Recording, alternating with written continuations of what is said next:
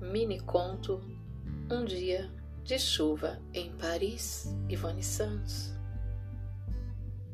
Lídia C todos os dias, em todos os lugares, mastigando, triturando entre os dentes a injustiça injustíssima do mundo e vivendo plenamente, mesmo que precisasse ela, às vezes, abrir o guarda-chuva preto-prata.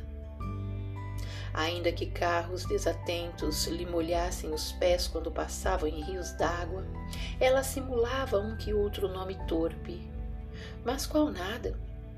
Calada, categoricamente seguia rumo à cafeteria da esquina.